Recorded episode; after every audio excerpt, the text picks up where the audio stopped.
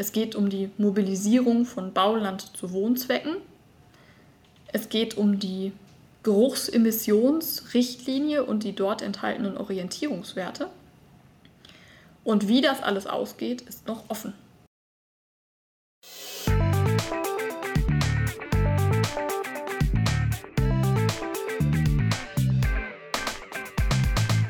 Herzlich willkommen zu einer neuen Folge des Ruhrpots. Ich möchte Ihnen heute das dörfliche Wohngebiet erläutern und hoffentlich dann auch im Anschluss mit Ihnen diskutieren. Falls Sie im Hintergrund Geräusche hören, wundern Sie sich nicht. Leider werde ich heute von Sturmtief Eugen begleitet. Manchmal geht es dann doch schneller als ursprünglich gedacht. Parallel zur Aufnahme dieses Videos hat sich die Große Koalition auf einen Entwurf des Baulandmobilisierungsgesetzes geeinigt, der am 7.5. im Bundestag beschlossen wurde. Die folgenden Angaben zum Stand des Gesetzesvorhabens sind daher nicht mehr aktuell. Inhaltliche Änderungen ergeben sich daraus aber nicht. Die beschlossene Fassung finden Sie, wenn Sie den in der Beschreibung angegebenen Link anklicken. Das dörfliche Wohngebiet findet sich im Gesetz zur Mobilisierung von Bauland, im Baulandmobilisierungsgesetz. Vielleicht erinnern Sie sich an das Video von Herrn Professor Grigoleit.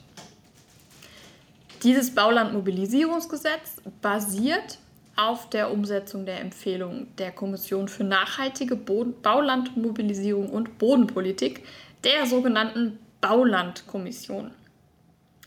Am 28. Januar diesen Jahres war die erste Beratung im Bundestag. Die hat aber nicht zu einer Entscheidung geführt, sondern es wurde dieses Gesetz an die Ausschüsse verwiesen. Federführend ist dabei der Ausschuss für Bauen, Wohnen, Stadtentwicklung und Kommunen. Man muss also jetzt erstmal abwarten, wie es mit diesem Entwurf weitergeht und welche Änderungen noch folgen. Ziel des Baulandmobilisierungsgesetzes, vielleicht erinnern Sie sich an die Folge von Herrn Professor Grigoleit, ist es, die Mobilisierung von Bauland zu ermöglichen. Auch das dörfliche Wohngebiet verfolgt dieses Ziel im ländlichen Raum. Jetzt wundert man sich erstmal, warum man das denn braucht. Es muss also irgendein Problem geben, was mit dem dörflichen Wohngebiet händelbar gemacht werden soll. Sehen wir uns jetzt also näher an, wo das Problem liegt. Die von den landwirtschaftlichen Betrieben ausgehenden Geruchsemissionen verhindern die Ausweisung neuer Flächen für die Wohnnutzung im ländlichen Raum. Früher hatten wir im ländlichen Raum Dorfgebiete nach der Bau-NVO. Da brauchen wir aber einen Vollerwerbslandwirt. Ohne Vollerwerbslandwirt haben wir kein Dorfgebiet, sondern entweder ein Mischgebiet oder eine Gemengelage. Das Problem dabei ist, dass in den Dorfgebieten höhere Orientierungswerte für Geruchsemissionen gelten als in anderen Gebieten. Da darf es also mehr stinken. Die Geruchsemissionen werden in der Geruchsemissionsrichtlinie geregelt. Dort gibt es Orientierungswerte. Diese Orientierungswerte verhindern aber derzeit, dass im ländlichen Raum die Ausweisung von Wohngebieten oder von Wohnnutzung überhaupt möglich ist, da diese Orientierungswerte nicht eingehalten werden können. Das hat schon und führt immer noch zu zahlreichen Klagen und verhindert im Ergebnis die Baulandausweisung. Das dörfliche Wohngebiet soll dafür eine Lösung bieten.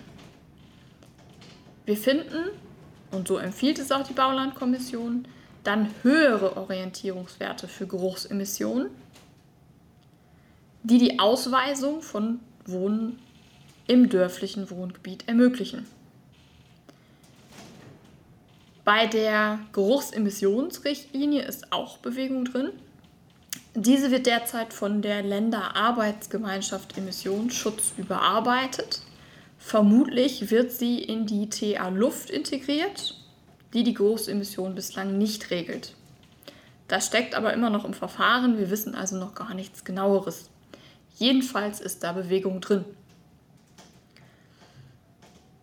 Dadurch, dass es dazu erst einen Entwurf gibt, ist auch im Gesetzesentwurf, im Baulandmobilisierungsgesetz, zu den Geruchsemissionen zu Giel gar nichts zu finden. Es erschließt sich also nicht unbedingt sofort, warum dieses dörfliche Wohngebiet nötig ist. Sinnvoll wäre es sicherlich, die olfaktorischen Werte der Giel in die TA-Luft zu überführen. Denn dann sind es Richtwerte und keine reinen Orientierungswerte mehr, die auch die Verwaltung binden. Das wird jedenfalls für Rechtssicherheit sorgen. Das dörfliche Wohngebiet ermöglicht nach seiner Struktur auch eine übergewichtige Wohnnutzung, wie es sie in Mischgebieten nach Bau-NVO nicht gibt. Sehen wir uns nun die Struktur des dörflichen Wohngebietes, des MDW, genauer an. Bei der allgemeinen Zweckbestimmung stellen wir fest, dass es dem Wohnen sowie der Unterbringung von land- und forstwirtschaftlichen Nebenerwerbsstellen und nicht wesentlich störenden Gewerbebetrieben dienen soll. Wir finden dabei im Unterschied zum Mischgebiet ein gleichberechtigtes Nebeneinander von Wohnnutzung, landwirtschaftlichen Nebenerwerbsstellen und den nicht störenden Gewerbebetrieben. Wir brauchen hier keine Gleichgewichtigkeit, wie sie für das Mischgebiet erforderlich ist. Insbesondere darf auch die Wohnnutzung im Plangebiet übergewichtig vorkommen. Das dörfliche Wohngebiet schützt dabei die Nebenerwerbslandwirte. Die Wohnnutzung soll nicht den Belastungen ausgesetzt werden, die die Vollerwerbslandwirte bei den Geruchsemissionen hervorrufen. Daher finden wir nicht, wie im Dorfgebiet, eine Vorrangklausel für die Landwirtschaft. Jetzt habe ich gesagt, Schutz der Nebenerwerbslandwirte, aber was ist denn ein Nebenerwerbslandwirt und was ist ein Haupterwerbslandwirt? Der Nebenerwerb ist jedenfalls nicht die Haupterwerbsquelle desjenigen, der diesen Erwerb betreibt. Bei der Abgrenzung müssen wir auf den Umfang der vorhandenen Betriebsmittel, die Anzahl der gegebenenfalls gehaltenen Tiere, das können auch Großtiere sein, und dem Umfang und die Art der bewirtschafteten Flächen heranziehen. Der Haupterwerb ist im dörflichen Wohngebiet nur ausnahmsweise zulässig, ermöglicht also eine Prüfung der Gemeinde, da die Nutzungsänderung von Nebenerwerb zum Haupterwerb genehmigungspflichtig ist.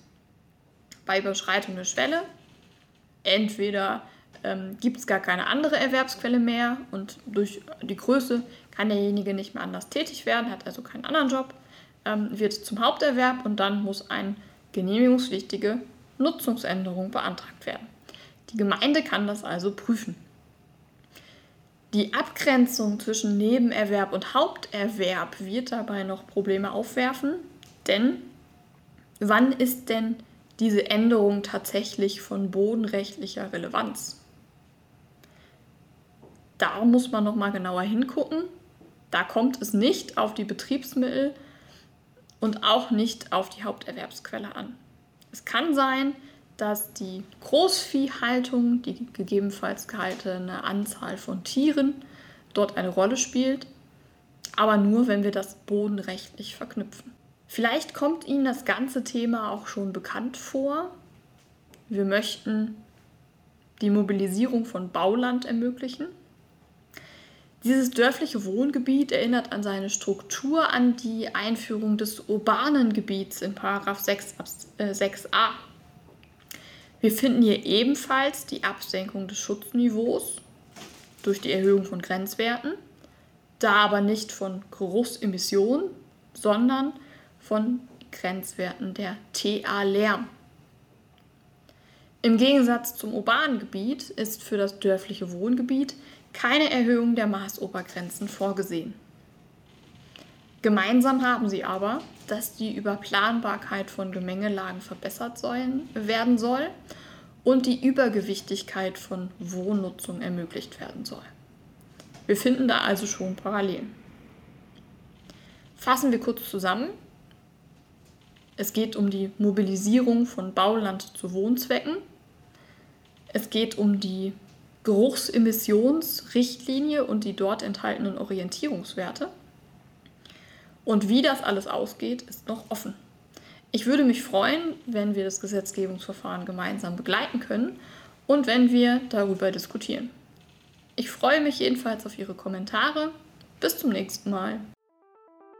Vielen Dank fürs Zuhören. Was denken Sie darüber? Schreiben Sie uns gerne unten einen Kommentar.